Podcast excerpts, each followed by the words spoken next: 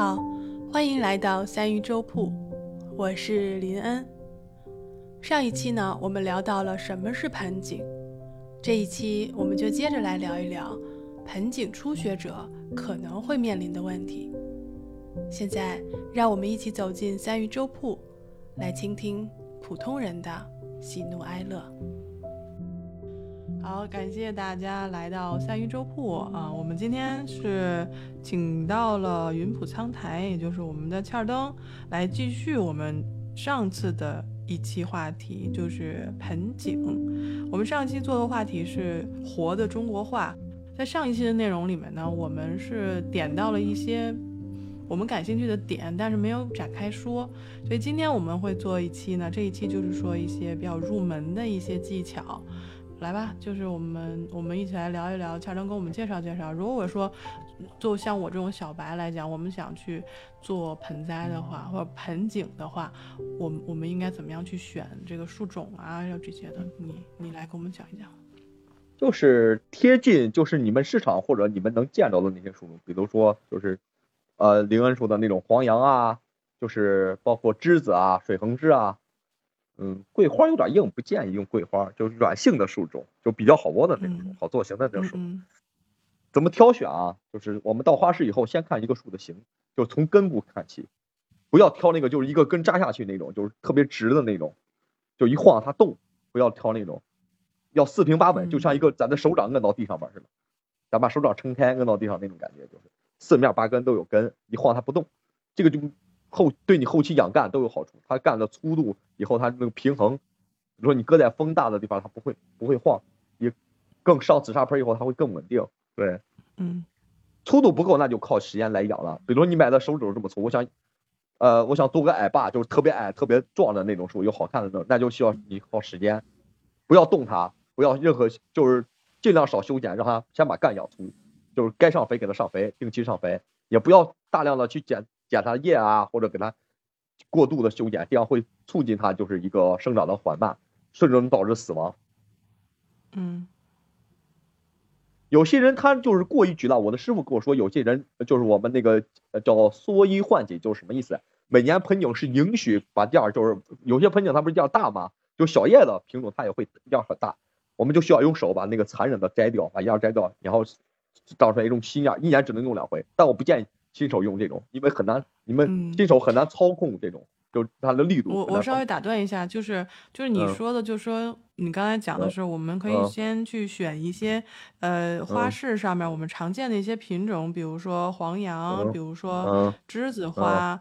然后我记得你原来也提到过，像这个三三角梅，哎三角梅，像这些我们都对，我们都可以。然后另外呢，就是有一些就是种植的技巧，就是你可能一开始你看到一个。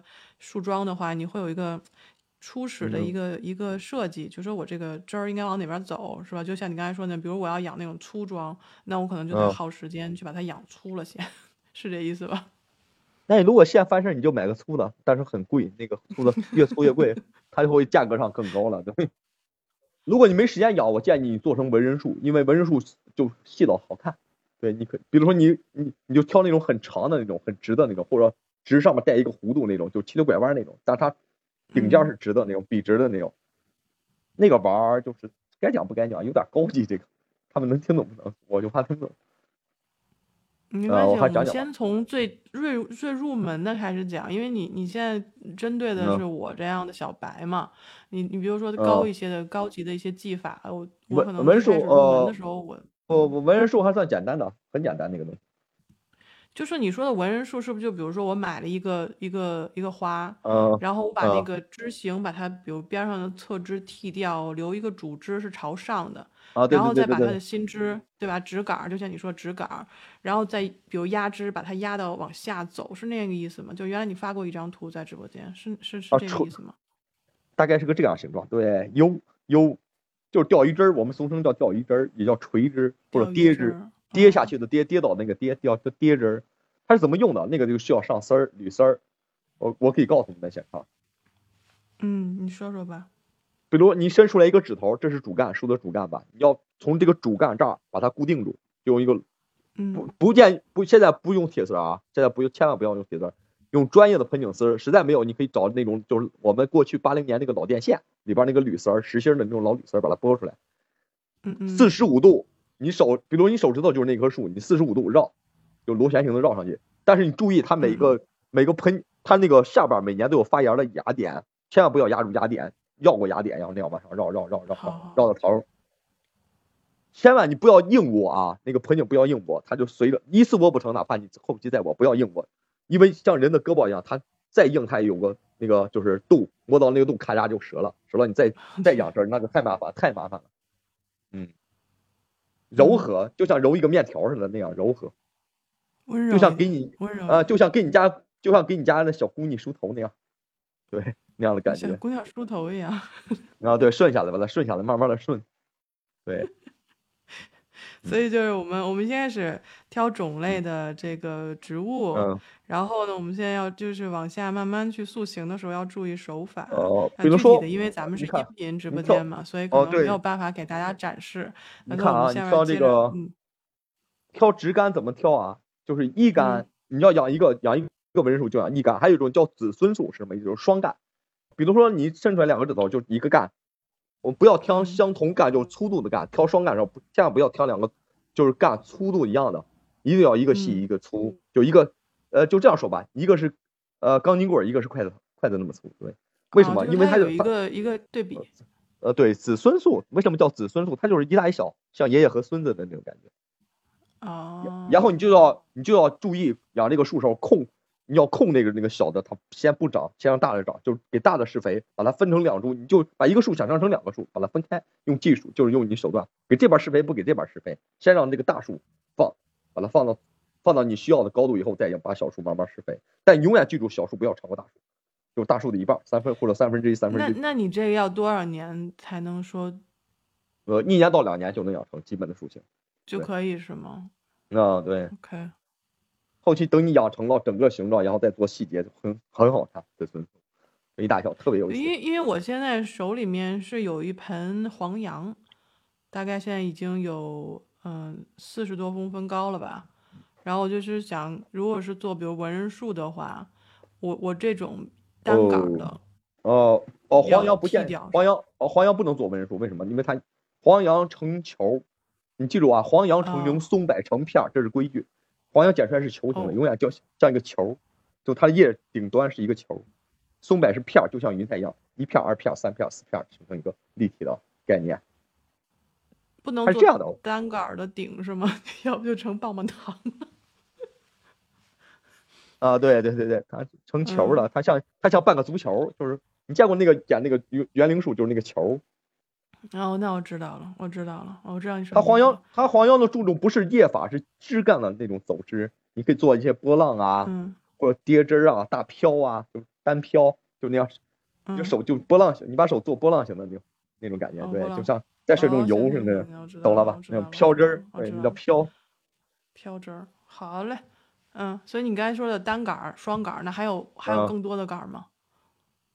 嗯，就是膝盖那个就你膝盖你咋说那个比较复杂了，分布，那个需要分布的一个盆儿你要分布就是，呃一到七是一个你要整个整考虑整体格局，那个就比较难了，那个后期说吧。那个嗯，在三干是黄杨，三干就是一二三形成一个三角形或者一个就是错开的那种形，对，像北斗七星一样那样。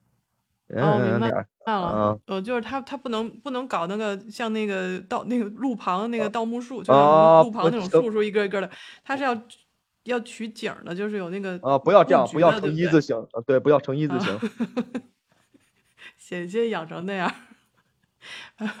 行，就是它哦有一有一个布局，让让你感觉说这是三棵以而且后会长你养这个那种树你养啊三杆树，我建议啥？就是忽高忽低，千万嗯不要一样等高，就一嗯比二，一比二高，二比三，呃，三比二低，懂了没？看这样样，一最高，你你再说一遍一比二高，三比二低，这样养。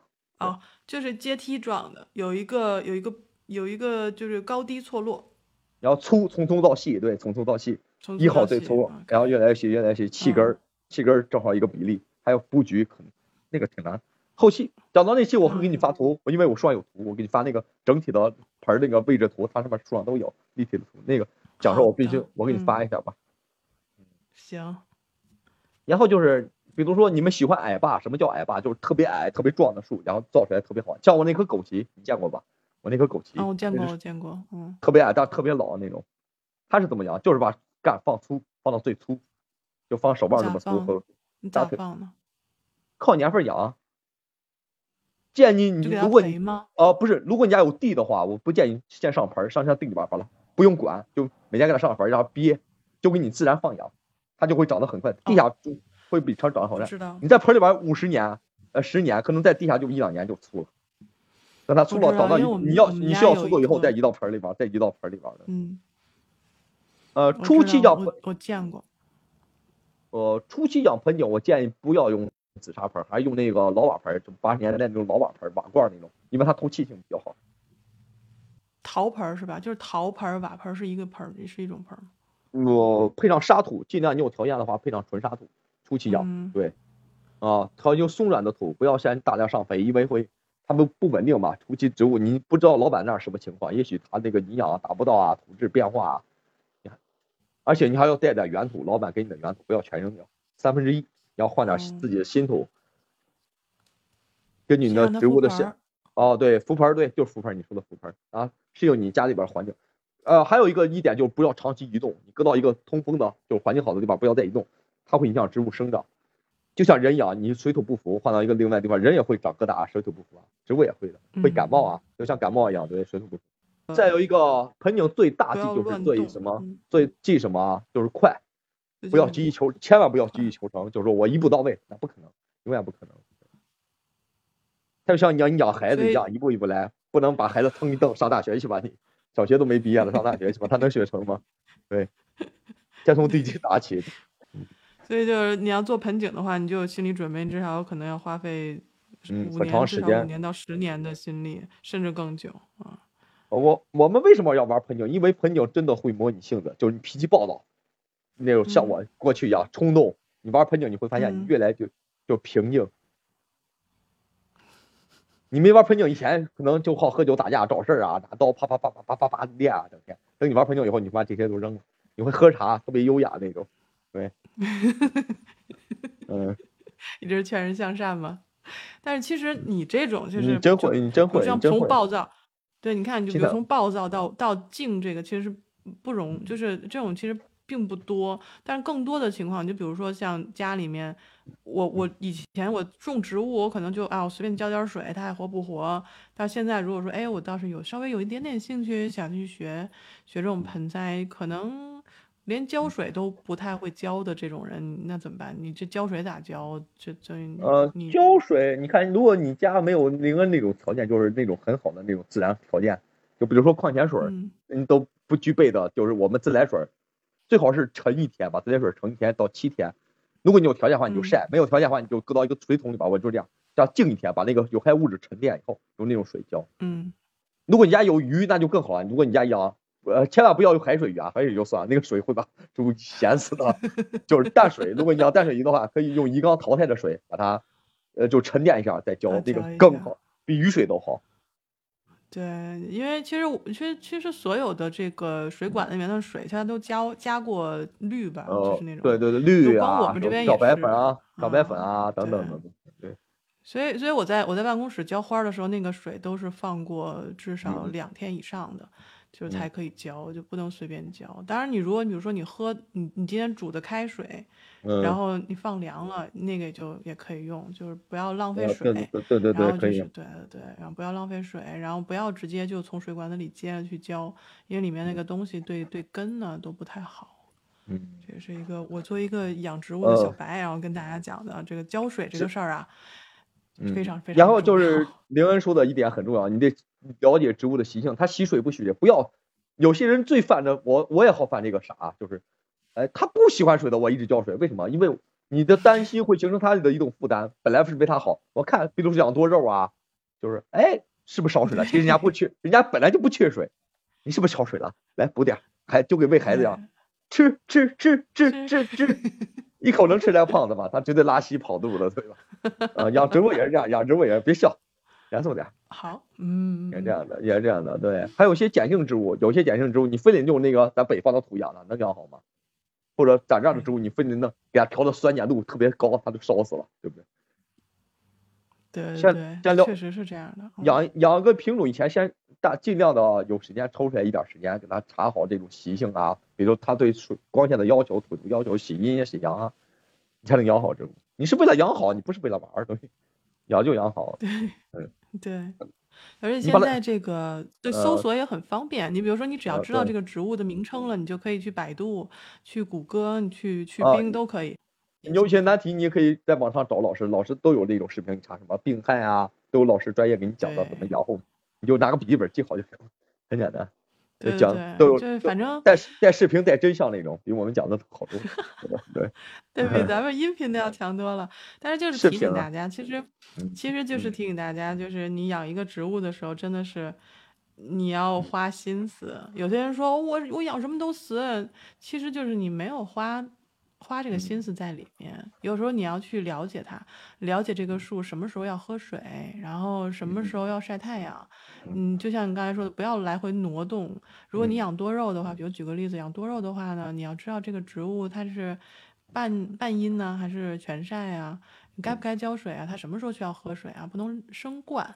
所以很多人说我多肉都养死了，还有人跟我说这个我仙人掌都养死了，这个为什么对吧养死啊？你考虑？为什么养就是我死了？你没浇水啊，对吗？你觉得仙人掌自己能给自己 嗯光靠老天爷浇水是不行的，我们自己啊多少也要也要努力那个概念点就是什么？那个概念我说过那个概念啊，我就说那个阿姨，呃，如果如果是你每天我往我说难听点，往你吐身上吐两口唾沫，你能活吗？阿姨那样看着，这个比喻好恰当啊！对 我我高兴了，我高兴了，我 给你浇点水；不高兴，我我像阎王爷打喷嚏一样，像龙王爷打喷嚏啊掐掐掐掐，给你喷两滴，你能活吗？就那么旱地，就像旱地上滴两滴滴两滴水顶用吗？对呀、对啊，最忌讳的就是啥？我高兴了我就多浇，我不高兴了我给你少浇。最忌讳的就是这个养养任何植物，对的，对的，一个字懒，就是一个千万不要，呃，懒就是一个态度问题。说白了就是态度问题，因为它是生命嘛。你如果真的是要想养养植物也嗯好，或者今天我们讲的这个盆景也好，你你嗯对它要有一个对生命的态度。你就举个例子，我虽然没有养盆景，但是我从小我就觉得仙人掌、仙人球这一嗯类东西怎么这么难看，它还扎人，为什么还有这么多人在养？直到我前几年接触多肉之后，我才知道仙人掌和仙人球开起的花是真的很美很美的，就是会让你呃再忘了它那些刺的啊。我再讲一个，我我原来不养仙人球，我为什么喜欢仙人球？因为喜欢，呃，你查一下仙人球背后的故事，它是一个英雄的灵魂心脏变成的，那个很美的一个凄凄惨的故事，你可以查查站长的故事。庸俗的灵魂啊！我到时候会把这个故事放在我们的这个英雄，英雄不是庸俗，英雄啊！我我有这么不清楚吗？英雄的心脏，英雄的心变成的啊，心，英雄的心扔到它沙漠是一。个英雄的心变成的啊！我们我们到时候去查一下这个故事，偷偷告诉你们，这里边还包括爱情，毛毛绝对行，一个感人的爱情，英雄和爱情的。英雄，嗯，英雄必然会有一个，对吧？嗯。有一颗芳心啊！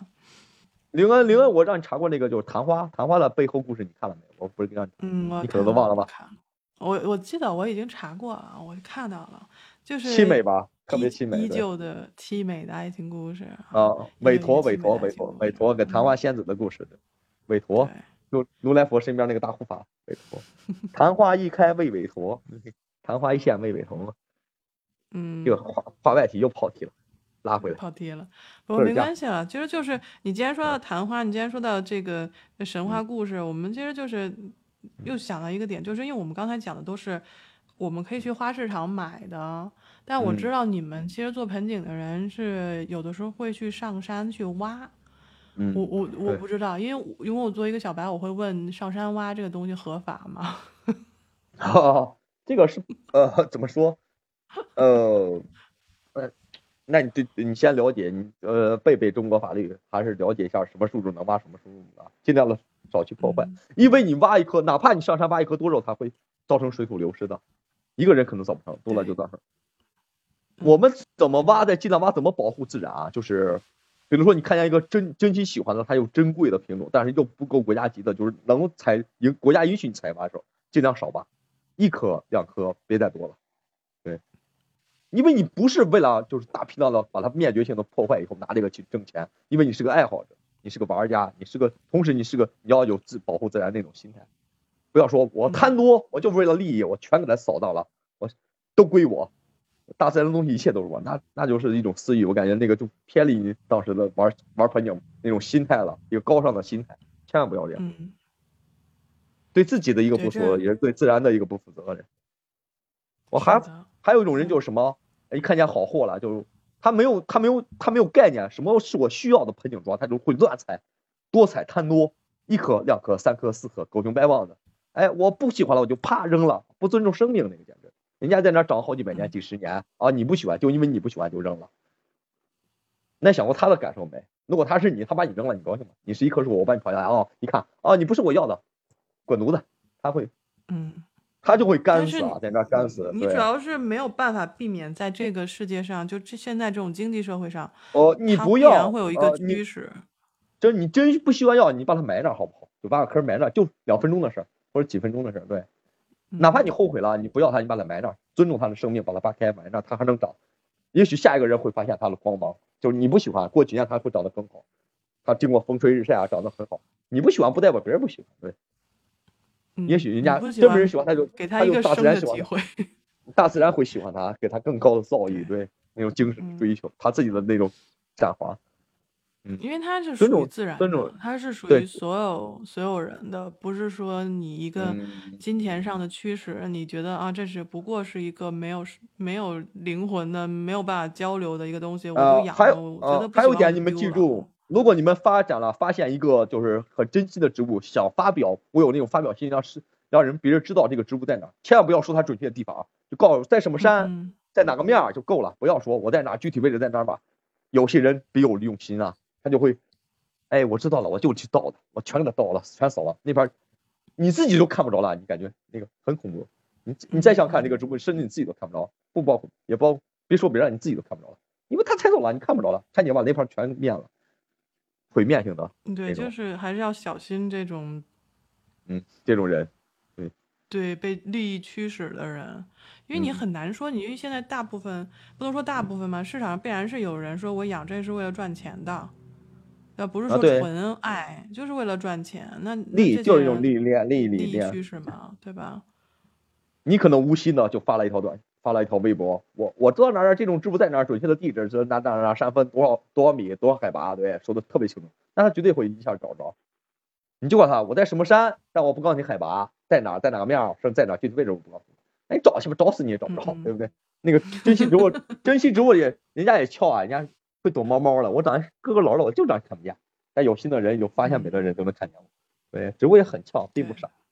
对，但是就最好能不发就不发了，因为现在我们我们其实就是谈到了这种社交媒体的这种焦虑，就是你好像你有什么东西，你就要跟大家分享一下，嗯，你也要去每天要去看一下别人分享了什么。其实很多好的东西我们就不要分享了。你看到了，你尊重他在那个那个地点的那种生态，你看一看，你知道就好了，你就。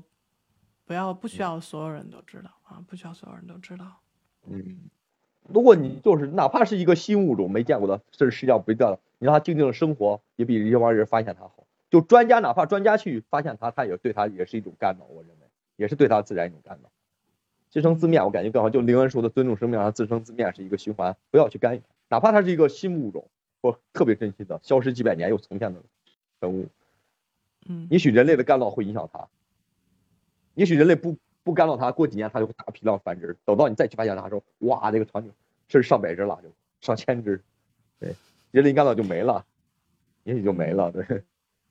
对啊，因为我们我们上一期也谈到了，像那百山组的这个冷山，现在只剩下了一棵，满山都是啊，杨先你能想象吗？满山都是啊，最后被老百姓砍了一棵不过度的砍伐，对，过度砍伐，现在只剩一棵公树啊，没有办法繁殖。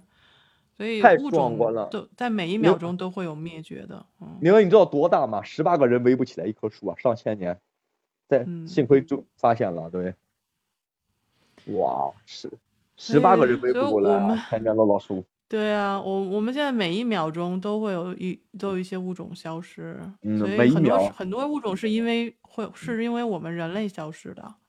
就是因为我们，呃所以他们我看过一个，我去过一个公园，在北京在哪儿？就是一帮那个消失的物种，然后多米诺式的那种骨牌，最后走到头，最后地球一个物种打开一个镜子要看自己，特别嗯残忍的一个现象。确实有一天，如果再不往后，就是打开镜子以后就看见就是自己，什么都没有了，什么物种都没有，地球上就是人类自己，最后一滴眼泪，对，地球上最后一滴眼泪，然后一开一个一个，它就是一个小信箱要打开了，留给人类的最后一封信，你打开一个自己，就自己的脸，人类自己的脸。嗯就照着自己，对，这贪婪的内心嘛，就反映出人类贪婪的内心。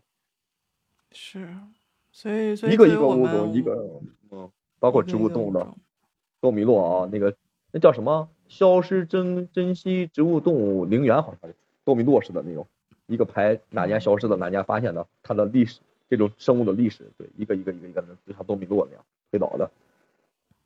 是，然后有一些有一些手啊，很悲哀到那个就是现在的动物就有一只手扶住，上面写着保护、流入，对，这样的。嗯一个手在那拖着半岛那种生物即将灭亡的那种生物，对啊，我们之前还做过一期川南这个嗯很触目惊心这个调查，嗯，对，嗯，就当时我们可能是觉得这事儿跟我有关吗？这个事情嗯跟你有关，跟我们每个人都有关，嗯都有关，不要存的。是对，我原来去看过一张图啊，那个在哪儿就是叫灵魂，那个展览叫灵魂，就是动物跟人的关系。我看上一张图，就原始人对一个狼的眼睛看，然后写你是我吗？我是你吗？就我反，我当时不理解这个图什么意思，我就问那个作者，就那那个翻译，就这个作者为什么要画它？他就是告诉人类的就是动物，就是另一面就是动物，动物的也是另一面，动物有咱的贪婪，咱有人动物的那帮贪婪个性。嗯咱们是地球上同一个物种，为什么就他在审视你的同时你在审他？就是这个意思。对，平衡是一个平衡。对，嗯一个狼看着一个原始人，没有没有任何攻击性，就是两个人就特别平静的那种对视，对，心灵上的、灵魂上的一个对视，很好的一幅画。我我觉很很震撼，就是在嗯内心里有一个震撼，就是说你嗯正视自己，你正视这些你对生命的态度，他那个概念还有一种概念就是什么？狼褪去那个狼的皮就会变成人嘛，人穿上狼的皮就会比动物更残忍嘛？他应该还有这种概念。对，人有时候比动物嗯更残忍。对就是因为人掌握了工具。啊，对对对对，你看那幅图，狼虽然很平静，但它还在呲着牙，它是没有任何攻击，在呲牙，它是为了啥？它是嗯，它不是为了攻击，是胆怯人类的对它一种攻击。它其实在审视，也在心灵沟通，甚至也在提防的地方审视着对方，你到底想干什么？你进入我的领地干什么？人类也这样想。嗯，你在干什么？你是不是来攻击我的？就很原始的一张，很好的一张图，就一个狼跟原始人在对视。嗯在一个很静的、很黑的一个环境下，画的特别明显两个线，那幅特别好那幅图。对，我还记得原来有个纪录片是说嗯人类消失之后，地球会变成什么样的。嗯，然后还发现人类消失以后，地球会非常的开心，呃，我还看过那个《万物生灵》，灵自己？生长。对，看过。那个很震撼的一部片儿，纪录片儿，就讲动物残杀嗯人类残杀动物，然后人类如果不残杀动物又什么样式？刚开始和和平，然后就那种音乐，就哇哇哇灵魂震撼那种，非洲那种呼麦啊什么的，对，最后就是各种残杀场面，烧森林那种场面，人类不断嗯进攻动物的领地，然后动物就报仇找人报仇那种也有吧，就反击人类那种。嗯所以我们我们今天虽然主题聊的是嗯这个盆景，但我觉得可以多做一些思考，就是你对于生命的态度。嗯所以我们也不是呼吁，我们只是希望大家通过一点点小事都可以做一嗯些思考。就这个事儿你该做吗？还是嗯说这个事儿你可以不做？这个事儿与你有关吗？或许这个事儿跟所有人都有关系啊。呃，我们玩盆景的，长期玩盆景也会，你看见自然数会会有一种什么概念？也许不不玩盆景的人没有那个，有一个老人给你讲故事，看见上山说，哦，你经历了什么？就这些风霜，你经历了什么？嗯你是不是有话对我说？你会感很感觉那种很爽的那种，就像一个老人给你讲故事。对，你会静静的在那听，看他那个树皮，就像嗯经历了沧桑的历史一样。对啊，就是就是那种，你你在树你在森林里面看到一棵老树，他会给你哦讲他所经历的。所以对于嗯。我们这个世界，对嗯。我们人对于这嗯。个世界来讲，这个地球来讲，我们真的是一个非常年轻的生物。但是我嗯。们所造成的这种破坏，造啊成这种甚至说是不可逆的这种破坏，我们嗯。其实自己心里要有点数，嗯，真的，不可以不可以再这样了啊！嗯。我也是想给大家正好就是讲一个我对树的第一个最深的一个一个感受，是有一次我在我们家门口的树下拔草，那个就是嗯这这个草拔了四十多分钟啊，就一点点拔那个野草。后来我就站起来的时候就，因为刚好一阵风吹过，然后那个时候那个树枝刚好就就拂到我的头顶，拍了我两下。你当继续讲，讲，我我在听我的什么感觉？对，然后我当时，对，我当时就觉得，哦，好像这件事我做对了。他拍了拍我的头顶，所以那个时候我就我就会觉得，哦，是第一次能够通过这么一个小的一个一个插曲，就感受到其实是这个树的生命是是在那里的啊。所以从那个那时候开始，慢慢才对植物有一些上心，才才会去观察它们。比如你嗯生虫了，然后你需要施肥了，你你开花的花期，我应该怎么样给你上肥，让呃你更漂亮？你嗯刚开始玩植物，对植物的死亡很可能没有一个概念，就是你长期养植物死一个，你会很难受，感觉你失去了一个宠物啊，一个亲人一样。对，为什么我会养死？我明明能把养好，为什么我没养好？是我自己的错误。你会，你他没有这个，是这样有嗯些人就会哎呀不了了之，但有些人不会。我一定要把它，我再养一棵，哪怕它再会死，我一定要把它整懂。为什么我没养好？对，对前两棵我我前两天我刚走了一棵那个嗯呃嗯，海棠，所以就就现在很还在想我很难受。对，一直给他治这个病，对他一直嗯有那个菌嗯，所以我都在查怎么样给他治，但是嗯就有一个过了一个周末回去再看就就就救不回来了，呃所以毕竟有些药极限嘛，咱们接触不到，因为还是呃书咱不了解，咱不了解嘛，因为咱要多学，还要多学某些菌类啊、知识啊，去丰富你对植物。就比如说我那个我我才发现一种药治那个就是枸杞啊，治那个白毛病特别好。我现在不往那嗯想，我在药中找了找了老多种药实验，就是不顶事儿。后来一个就在网上嗯突然看见一个大师说，黄瓜的治白粉病的病，治这个枸杞的结壳病、白毛病特别好。然后我试试，特别顶事儿。你要记住，就多肉一定顶只要是植物上白，对，治给黄瓜治白粉病的那种，就是那种药。哦哦哦，特别顶用好的，对对，白毛病，植物长就潮湿引起的那种上面长白毛那种菌，菌类或植物好腐烂病特别好查一。下，嗯啊，给黄瓜治白粉病的药嗯，也不贵，但是你在药店是买不着，你要上农药那儿买，农药专场那儿才去买才能买着。嗯，你去花市买那些药到地方买不买买不着，对，农药农药对，不我可以，我可以找到地方。所嗯以就是你看吧，就是养花的人就会遇到这些糟心的事儿，我再给你讲一个些喜悦的事儿。啊，我这个是秘方，一般不给人养。养兰花的注意了啊！养兰花的朋友注意，了我告诉你怎么。把兰花的叶和根养好。春季时候备两片阿两片阿司匹林，一个月两次啊，不要多。两片阿司匹林，嗯两片 B B 十二，嗯，碾成沫，用酸酒碾成沫，冲到水里边浇浇到根部，不要多浇，一个月两次，一两次就。B 十二对，嗯，阿司匹林别加呃阿司匹林和 B 十二，一取两片小片的，两片捣碎，好的一，样两片捣碎。一个是干什么？B 十二是促花，对花好。呃，阿司匹林是治药，防止药的黄叶病。对哦，好的，我家里有兰花，我可以就是对兰对花兰特别好。天的时候试一下。其实你如果宰羊，你附近有宰羊宰牛那种，给它要那个壳子，就剔壳也是最好的。或者人，嗯咱比如说你剪的指甲都不要扔，那个也是好好的。哎，指指甲指甲，对，女孩剪那个指甲有，点恐怖了。那个很好，对，埋花里边那个分解以后就是最好的氮磷钾，对，氮磷肥。呃，所以呢，就是我们刚才聊聊了也好多，像我们聊了，呃，盆景的树种的选择，然后树形的选择，然后包括一些，呃，最基础的一些小的知识。因为像我们这个声音直播间呢，我们很难去展示更多的一些图片啊，然后技巧啊，还有一些体验，所以我们只是点到为止。就是希望把这个话题提出来以后呢，引起大家一点点兴趣，然后呢，通过我们在聊对于生命的态度呢，能让让我们自己本身对身边的植物动物，呃身边的一切，呃有一些呃怎么说用心吧，就是稍微端正一下，端正一下我们对于生命的态度，因为这些生命与每个人都有关系，所以我们不要去去轻视它，也不要去无视它。那之后，我们还会再做下一期，呃，也会再提及一些其他的关于像微型盆景啊，关于山野草文化，我们可能在后两期会提到。如果大家感兴趣的话呢，可以这个继续收听我们的节目。那我们今天的直播呢，就就到这里了。我们也感谢呃云浦苍台来跟我们做这这期的节目，谢谢你。